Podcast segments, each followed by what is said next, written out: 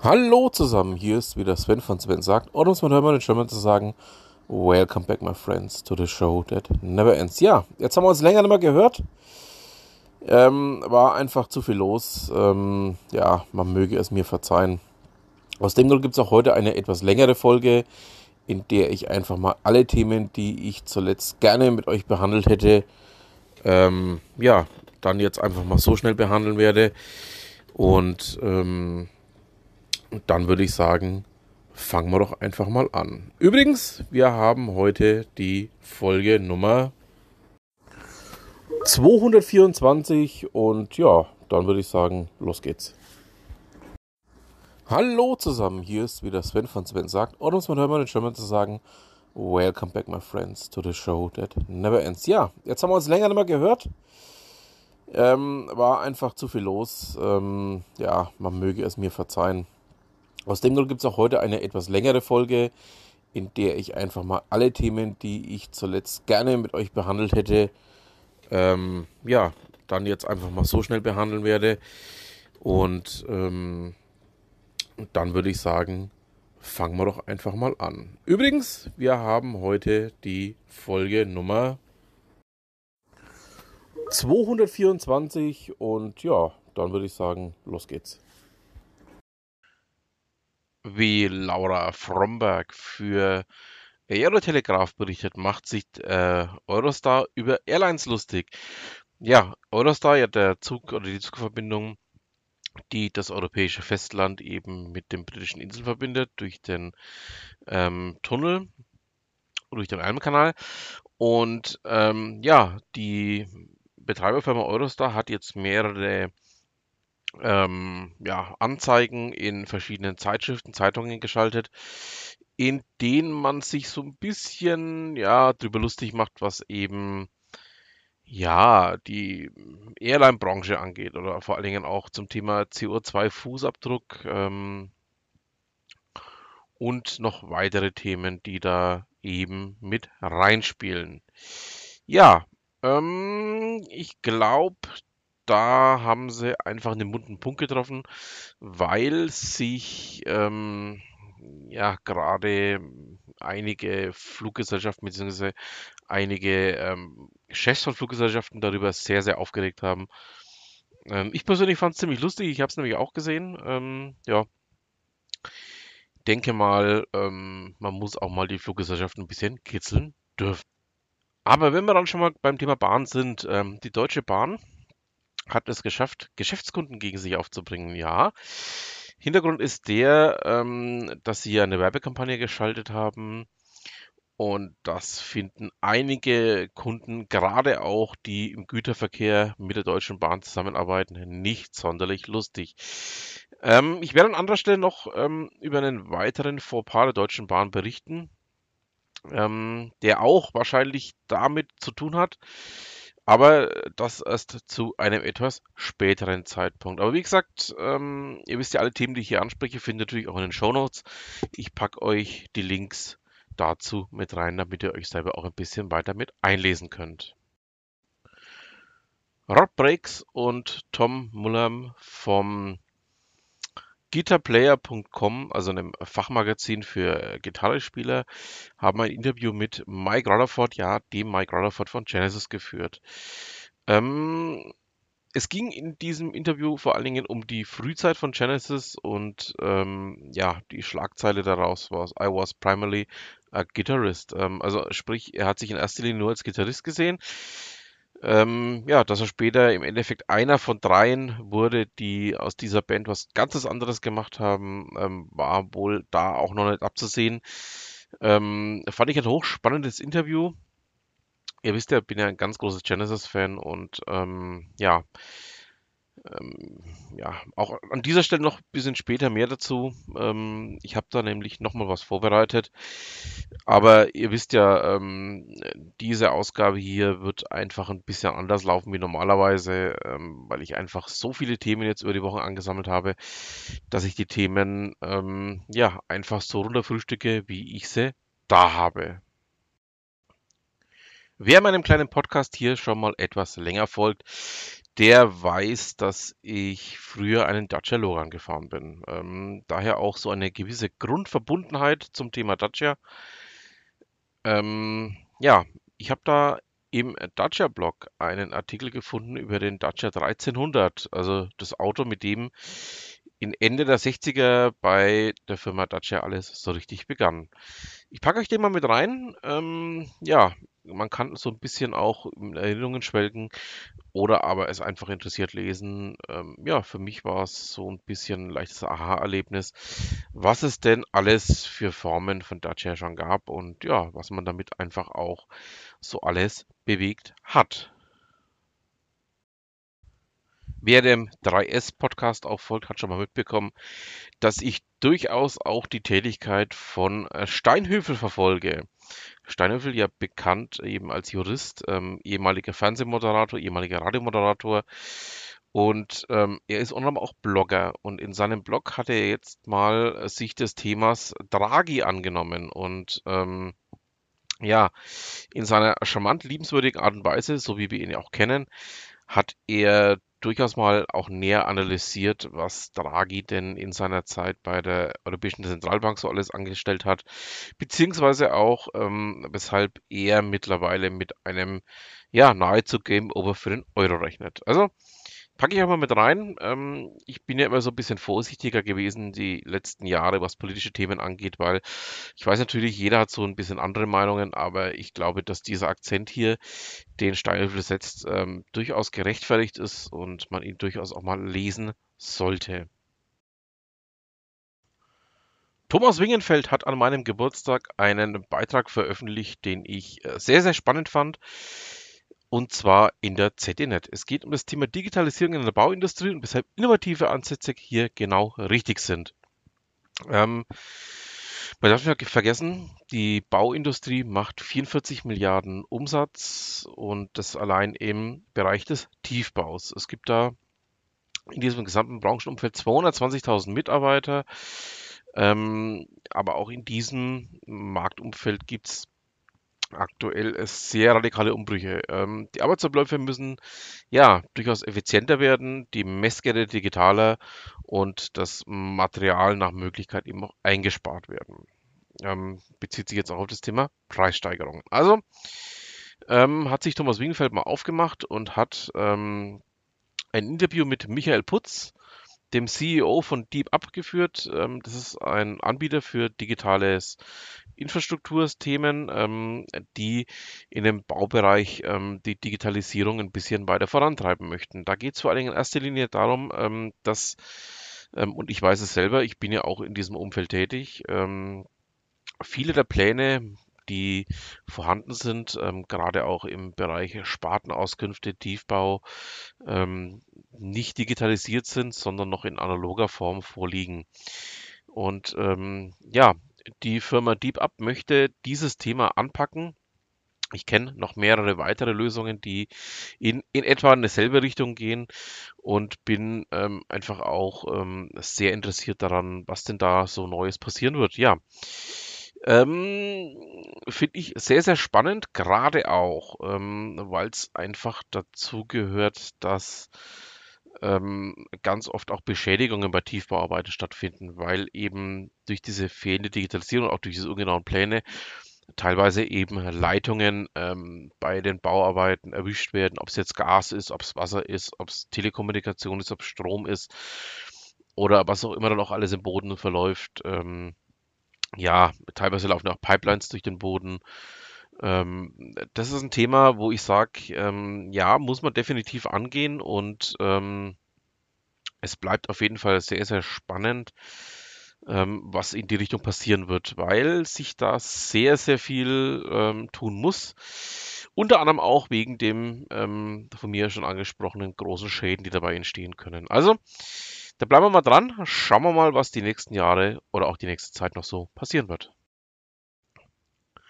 Ähm, dass Steve und ich uns ja im 3S-Podcast zuletzt auch über das Thema Autos ausgetauscht haben. Mal was ziemlich, ja, in unseren beiden Augen Lustiges. Ähm, bei BMW gibt es jetzt ähm, ja, eine neue Herangehensweise, ähm, bei der man dann auch für die Sitzheizung extra bezahlen muss. Und das Ganze zwar monatlich, also nicht so wie bisher beim Kauf, sondern ähm, man kann die Sitzheizungen bei gewissen Modellen ähm, jetzt auch äh, monatlich hinzubuchen.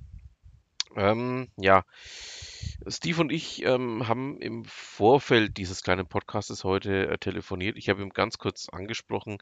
Er fand es äh, ziemlich lustig, äh, schallendes Gelächter. Ja, mehr möchte ich mal dazu noch nicht sagen, weil vielleicht kommt das Ganze noch im 3S-Podcast auch ähm, zum Tragen, wo wir dann das Ganze vielleicht nochmal direkt ansprechen werden.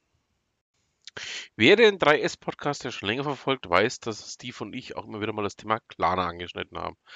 Steve findet Klarna jetzt ähm, ja durchaus auch bedenkenswert oder auch ähm, benutzenswert. Ich persönlich bin von Anfang an ja schon immer der Meinung gewesen, man braucht nicht noch einen weiteren Zahlungsdienstleister. Ich hatte ja auch hier im Sven Sagt Podcast schon mal darüber berichtet, dass Klarna auch ähm, gerne in eine Schuldenfalle führt. Ja, jetzt ist es so, berichtet zumindest das Handelsblatt, dass Klarna eine 85-prozentige ähm, Wertverlust oder einen 85-prozentigen Wertverlust erlitten hat. Ähm, ja, wie kam das zustande? Es ja, hängt wohl auch mit dem Marktumfeld zusammen. Und ähm, scheinbar scheint das Ganze doch jetzt auch ähm, ja, ziemlich heikel zu werden. Man hat einiges an Mitarbeitern entlassen. Ähm, ja, da bleiben wir jetzt einfach mal dran und schauen wir mal, was denn dabei noch rauskommt. Das folgende Thema möchte ich eigentlich gar nicht anschneiden, weil ich ähm, eigentlich jetzt wieder die schiere Vermutung habe, dass das Ganze wieder so endet, wie es ja vor äh, gut drei Jahren, und damals habe ich auch schon im Sven Sack Podcast darüber berichtet, ja, enden wird. Ähm, es geht um eine neue Gigabit-Strategie oder Digitalstrategie der Bundesregierung. Ähm, man möchte natürlich wieder alles schöner, besser, geiler machen. Ähm, ich erinnere mich nur an die Aussagen der äh, ehemaligen Bundeskanzlerin zum Thema Neuland, dass man auch nach wie vor nicht verstanden hat, was denn da tatsächlich eigentlich gespielt wird oder wie das Ganze auch funktionieren soll.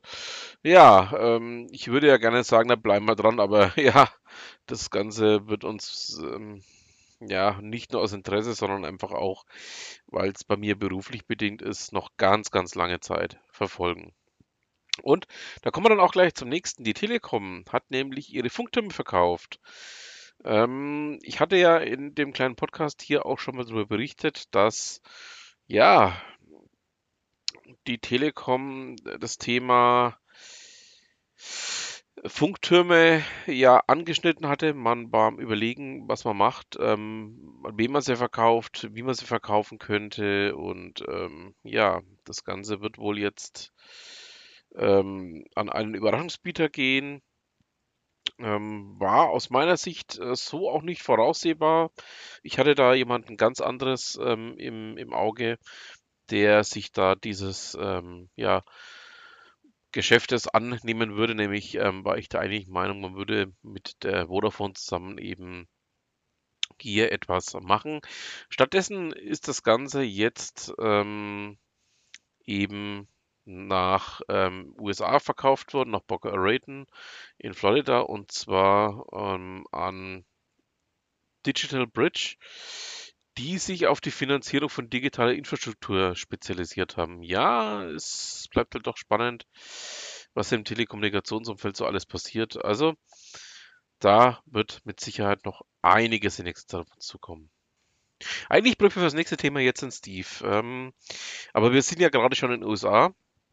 Bell hat seine neuen Herausforderer für das Kampfhubschrauber-System ähm, ja, der nächsten Generation vorgestellt, Invictus nennt sich das Ganze, ähm, sieht ein bisschen aus wie ein herkömmlicher Kampfhubschrauber.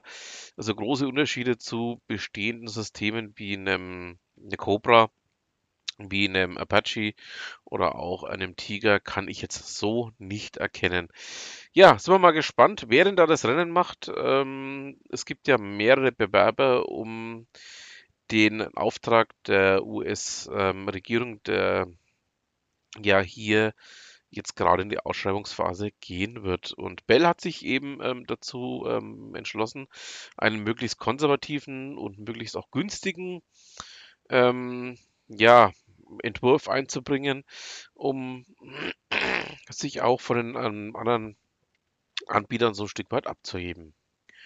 Dann möchte ich euch auf die neue Webseite von Gudrun Töpfer hinweisen.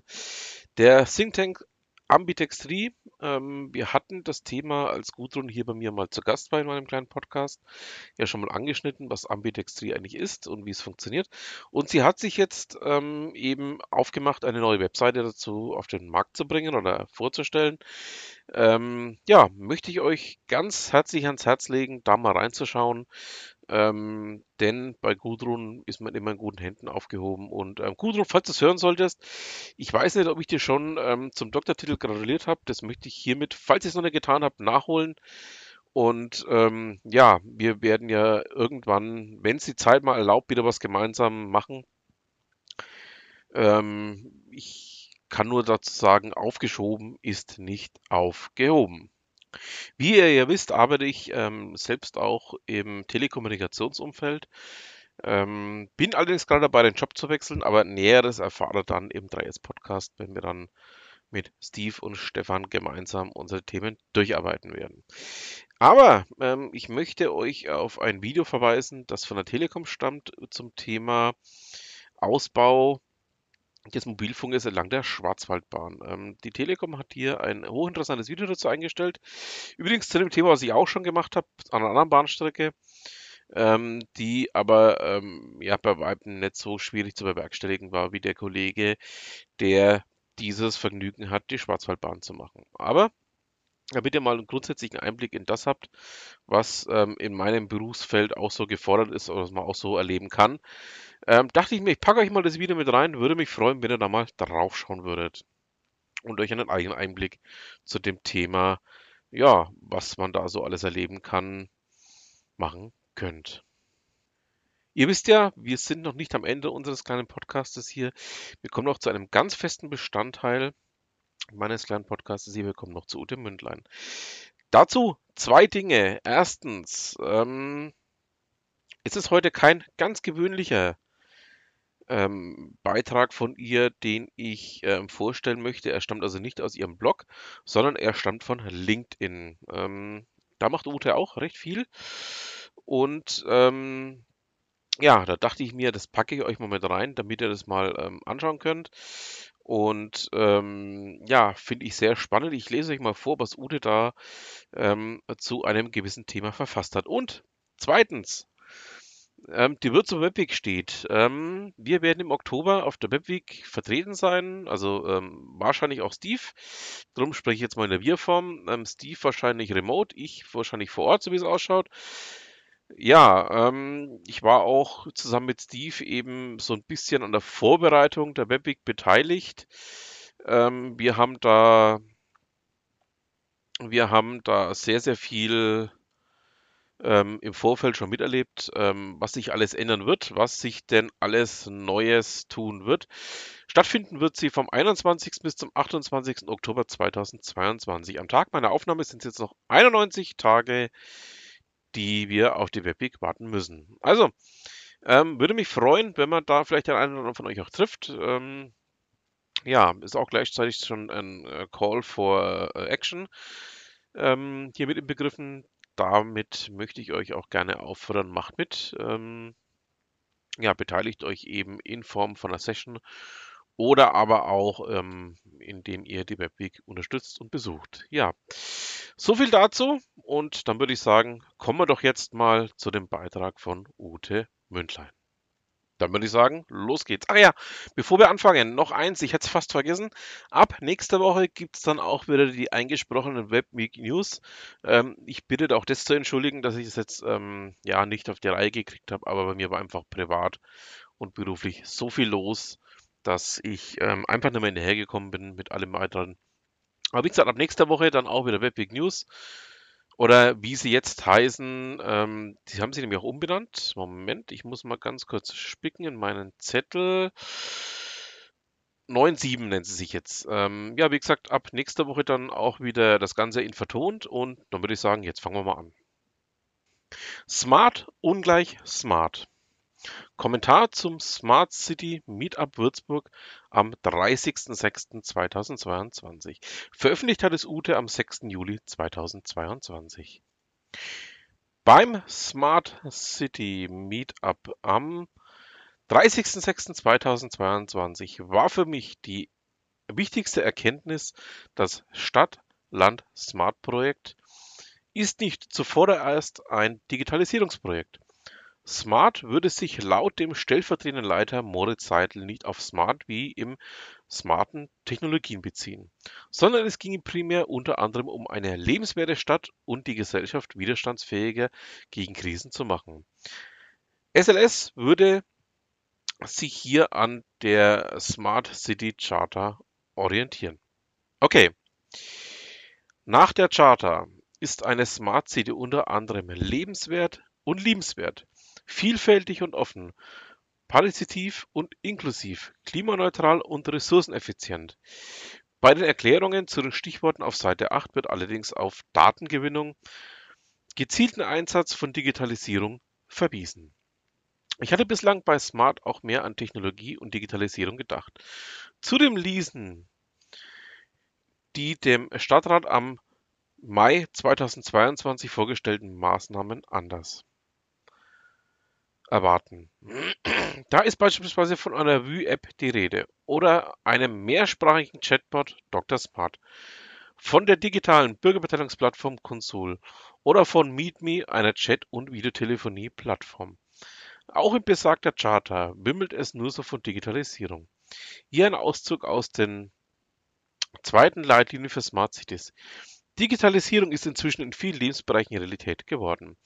Die Akteure der Stadtentwicklung sollen aktiv die Möglichkeit nutzen, den aktuellen Veränderungs- und Anpassungsprozess zu begleiten und nachhaltig zu gestalten. Die Digitalisierung wird viele Bereiche von Verwaltung, Wirtschaft und Stadtgesellschaft weiter verändern. Smart City nutzt Informations- und Kommunikationstechnologien, um auf der Basis von integrativen Entwicklungskonzepten kommunalen Infrastrukturen wie beispielsweise Energie, Gebäude, Verkehr, Wasser und Abwasser zu verknüpfen. Digitale Transformation, den Wandel der Städte hin zu Smart Cities nachhaltig gestalten, bedeutet, mit dem Mittel der Digitalisierung die Ziele einer nachhaltigen europäischen Stadt zu verfolgen. Für die digitale Transformation brauchen Städte, Kreise und Gemeinden Offenheit gegenüber neuen Technologien und einen starken Werte- und Zielebezug, um sie mit Bedacht und Weitblick nutzen zu können. Der letzte Satz ist für mich entscheidend. Es braucht eine Offenheit gegenüber neuen Technologien und einen starken Werte- und Zielebezug. Das gehört zusammen. Auf dieser Seite zum Projekt in Würzburg heißt es zudem, wir sehen Smart City als eine Chance, die soziale Resilienz der Region über niederschwellige digitale und räumliche Angebote zu stärken und eine inklusive Gesellschaft zu schaffen, die auch zukünftig stark und gemeinsam auf Herausforderungen reagieren kann. Auch hier wird digital und analog gemeinsam erwähnt. Fragt sich, lässt sich das heutzutage überhaupt trennen? Im Zitat aus der Smart City Charter heißt es ja auch gleich zu Beginn, Digitalisierung ist inzwischen in vielen Lebensbereichen Realität geworden. Warum Moritz Seidel dann betont hat, dass es nicht zuvorderst um ein Digitalisierungsprojekt handelt, erschließt sich mir nicht. Was ist es dann? Wie gesagt, in der Stadtratsvorlage ist ganz viel von digitale Rede. Oder geht es ihm vor allem um die Erarbeitung der Werte, die Schaffung der Grundlagen und dann kommt das Digitalisierungsprojekt? Hätte ich fragen sollen, aber ich war erstmal rat und sprachlos und musste auch früher gehen. Man sehe es mir nach. Neue Gesichter beim Smart City Meetup. Zumindest dieses hat